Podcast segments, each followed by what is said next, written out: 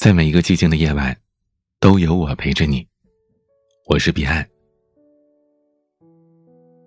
一九九三年，三十二岁的宋丹丹第一次在央视春晚当中饰演着灰发不一的老太太。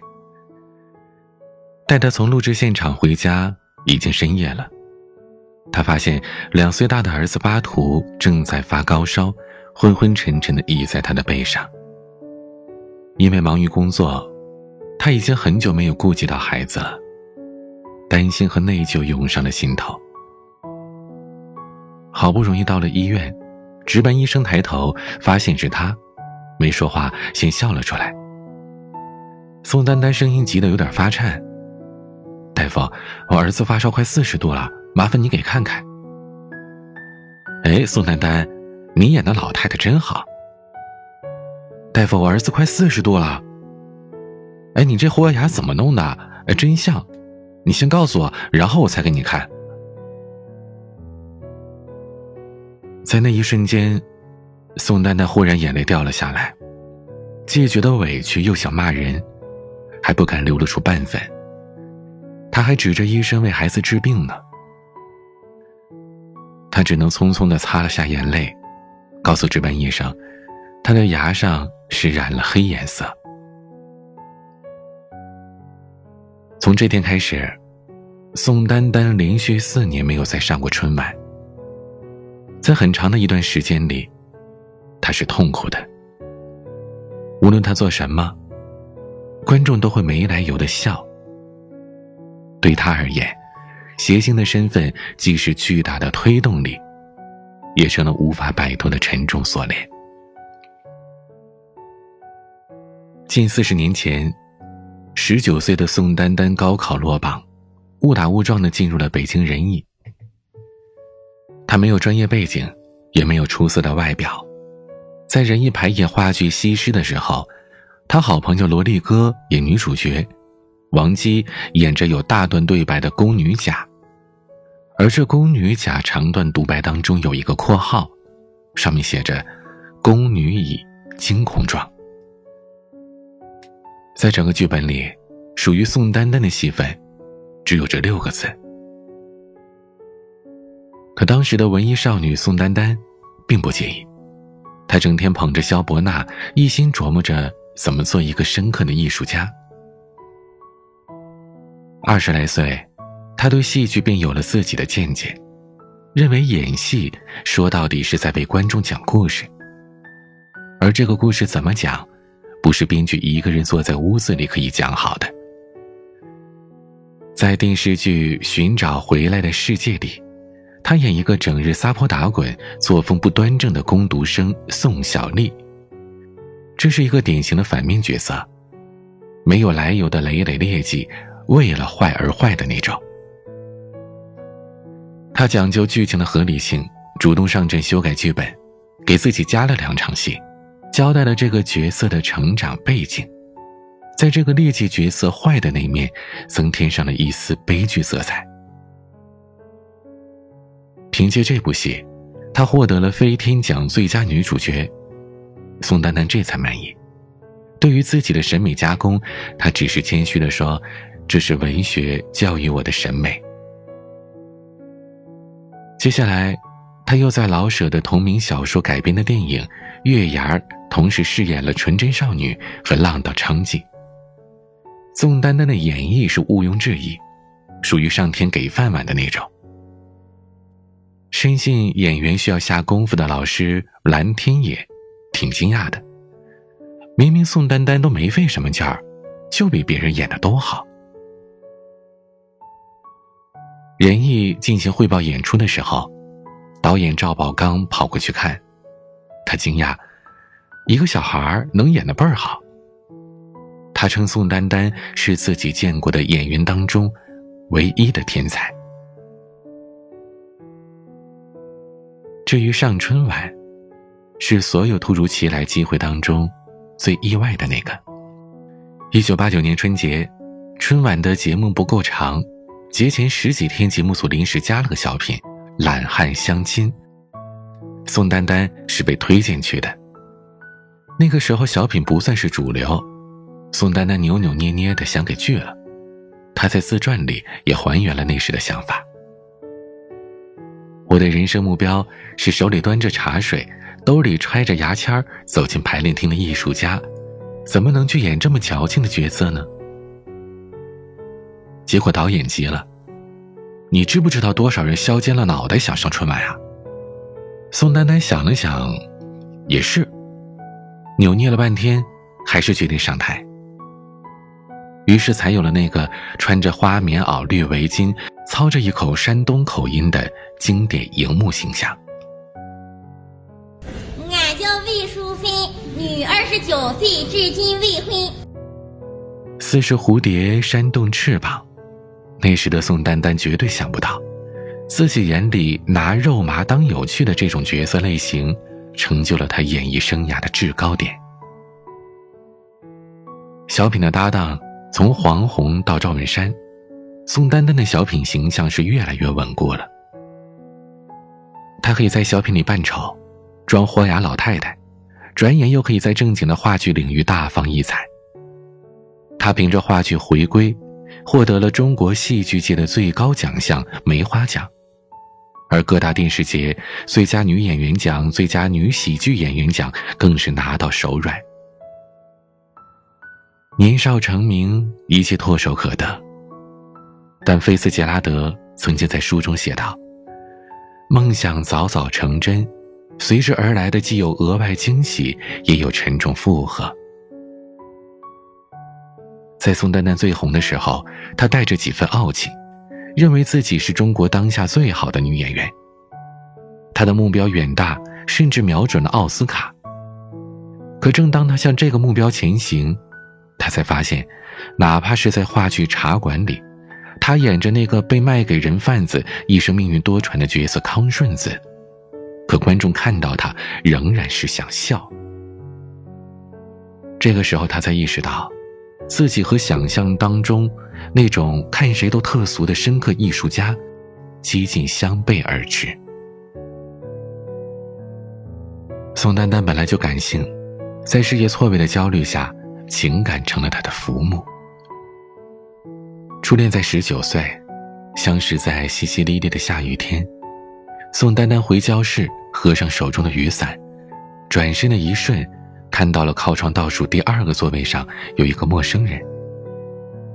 他们四目相对，时间仿佛停滞了。心动的源头简单而纯粹。这个男生比任何同学都高大一圈而且面目英俊。初恋大多是甜蜜的，两个人漫步在北海公园的河边，男孩曾经吻过她的脸。可初恋也注定是酸涩的。经历了五年恋爱。本以为未来会和对方成立家庭，却以男友出国留学告终。年少的爱情往往决绝，宋丹丹曾极为痛苦，恶狠狠地写了绝交信，发誓再也不见。时间多么残酷啊！他把曾经让你心碎、让你失眠、让你确信永不更改的生活，拼成了一个个的梦。似真似幻，遥远而模糊。在相遇时，两个人都已经三十来岁了。宋丹丹已然成名，只见她的初恋晃晃悠悠的走来，早无往日的风华正茂。两个人聊着生活的近况，宋丹丹突然领悟：时间早已把一切都送走了。在宋丹丹的感情经历里，最广为人知的是她和导演英达的十年婚姻。他们二十七岁相爱，三十七岁分手，从浪漫无忧的青年走到了心事重重的中年。原本是天生一对的才子佳人，最终却形同陌路，令人惋惜。他们真切的爱过，纵使宋丹丹承担了经济的主力。他仍然坚信，英达的狂放和不可一世，都是因为他有才华。英达也是宋丹丹为谁都比不了，聪明而且灵魂高贵。外人把他们离婚的缘由归结为出轨、第三者，可最根本的一点，英达和宋丹丹完全是两类人。热恋时这些不同可以忽略，可一旦结为夫妻，英达带着知识分子的才华和傲气，与人争论定要辩出个高下立见，但生活上却极为懒散。他自封教皇，睡觉的觉。家里修灯、修锁、修煤气，全都由宋丹丹一力承担，而宋丹丹是说一不二的性子。这段关系并不平等，英达有的时候会埋怨：“你什么都不让我做，什么都要按照你的意志。”后来，《我爱我家》开了国内电影喜剧的先河，英达的杂学派上了用场。步入事业的高光时刻，而与此同时，他和编剧梁欢的绯闻也四处飘散。最终，宋丹丹主动找他提出离婚，英达也没有挽留。十年婚姻成幻梦，宋丹丹曾经感叹：原本只想要一个拥抱，不小心多了一个吻。然后你发现需要一张床，一套房，一个证。等离婚的时候，你才想起来，你原本只想要一个拥抱。宋丹丹不断的想，自己到底哪里出了错？是自己太强势，还是不够温柔？等到了五十岁，他才如梦初醒。他把这一切都归结于是缘分。他对你就是没有兴趣了，这就是你们的缘。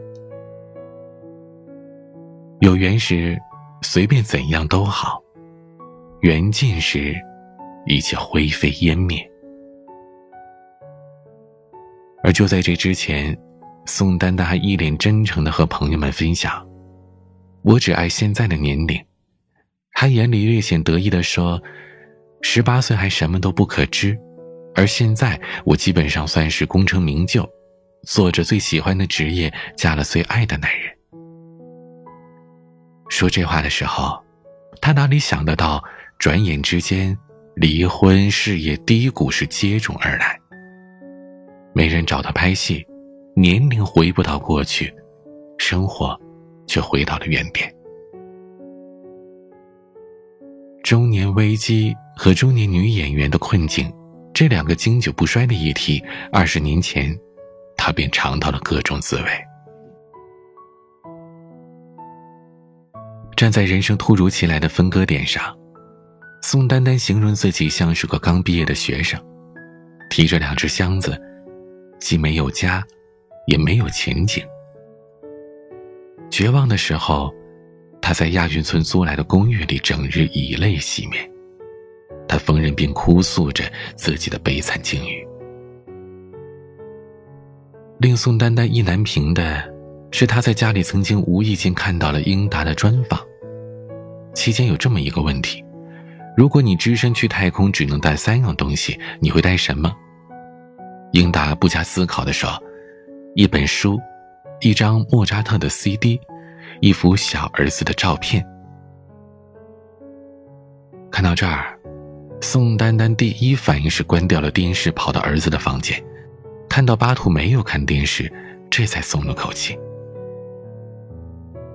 他强打精神，就算为了儿子，也不能自暴自弃。没戏演的日子里，他着手写书，想借此养活自己跟孩子。支撑不下去的时候，他会拿着肖伯纳对英格丽·褒曼说的话激励自己。上帝要成就一个伟大的女演员，必会让她受到挫折。或许信念坚定，生活终于一切向好了。事业上，虽然他无戏可拍，但是仁义的话剧，以及小品《昨天、今天、明天》《钟点工》《火炬手》等等多部小品，都让他不断的出现在观众眼前。感情上，就在宋丹丹觉得自己会和儿子相依为命时，他也认识了一位儒雅的圈外人士。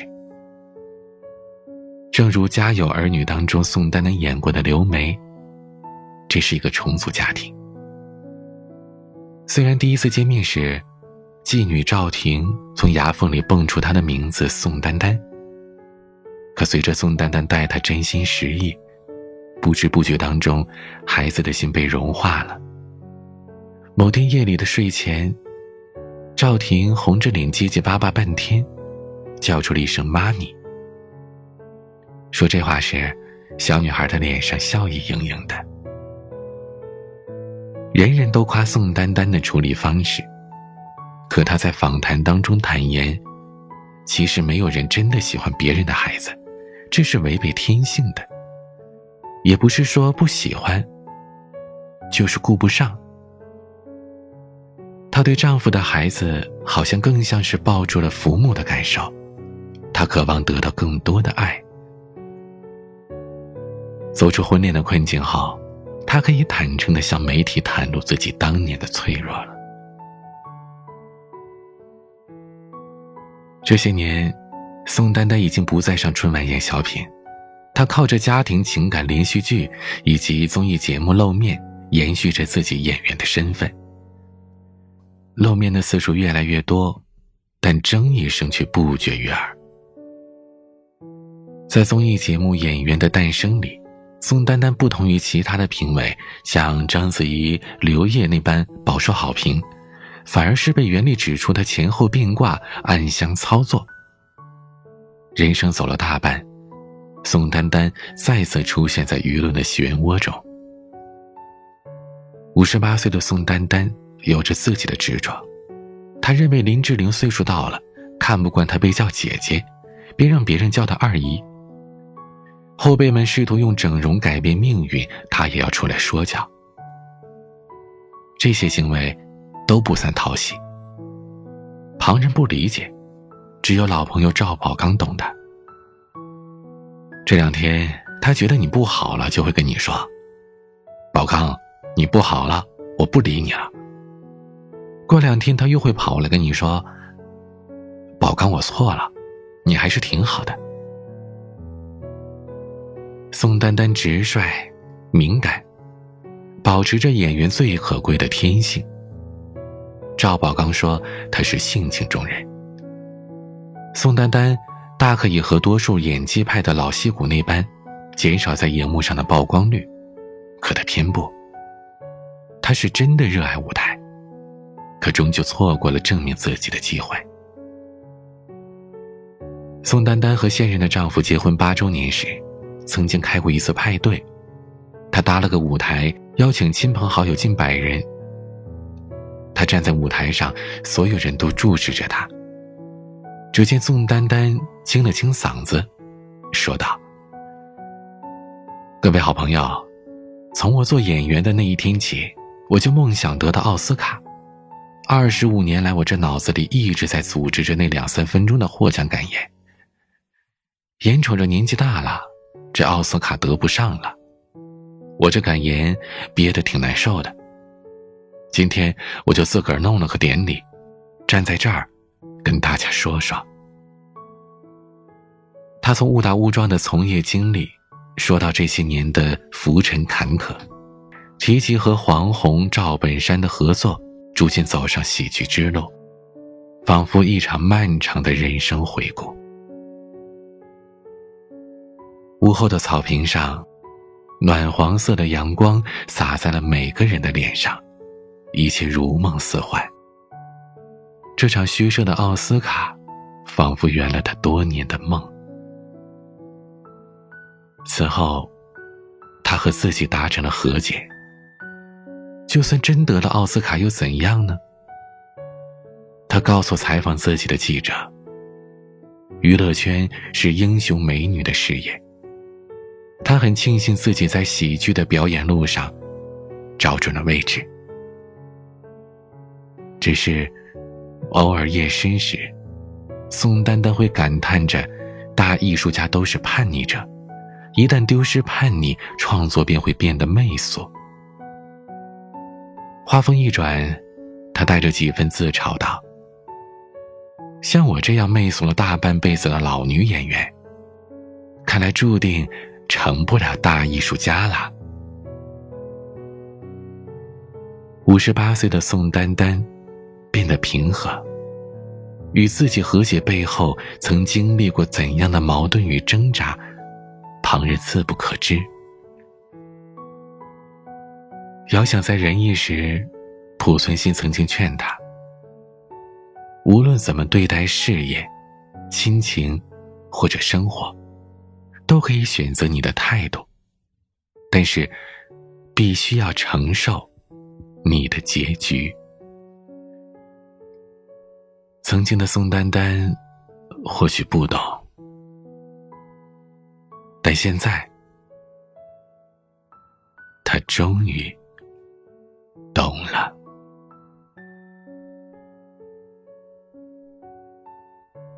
今天的玩具，王铮亮，时间都去哪儿了？时间就这样在不经意间，慢慢成为了过往，而我们也在这个过程当中逐渐成长。如果喜欢我的节目，可以点击专辑上方的订阅，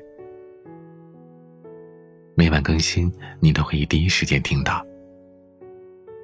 有心事想要和我聊聊，或者讲讲你的故事，都可以添加我的微信：彼岸幺五零八幺七，彼岸拼音的全拼加上数字幺五零八幺七。我是彼岸。晚安。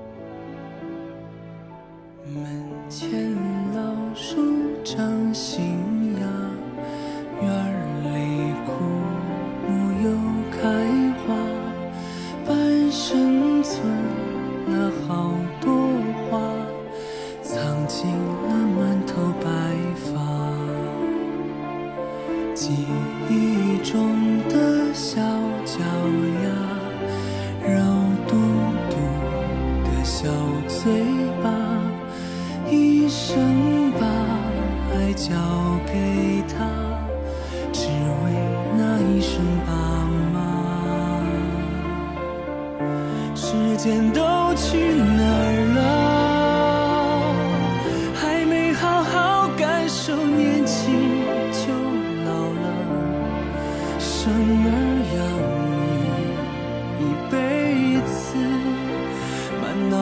都是孩子哭了笑了，时间都去哪儿了？